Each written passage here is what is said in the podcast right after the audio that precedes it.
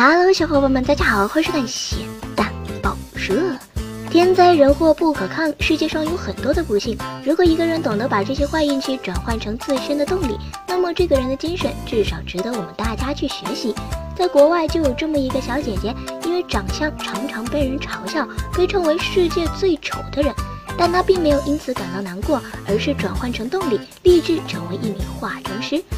M a r a 因为从小就患有先天性囊肿状水瘤，导致她的五官扭曲变形，甚至无法正常和人沟通，连进食都成问题。穷困潦倒的家里为了给她治病，花光了所有的积蓄，但病情并没有得到好转，只是勉强能够吃东西了。这样 m a r a 每日都会接受到别人歧视的目光，更是被周围的人称世界上最丑的人，永远嫁不出去。可小姐姐并没有心灰意冷，立志成为一名化妆师的她，抛开众人恶意的眼光，努力学习，终于功夫不负有心人，Mara 成功的成为了一名化妆师，并且在当地非常有名。她也非常自信的将自己的面容展现在数百万网友的面前。当初嘲笑她的人，现在估计都很后悔吧。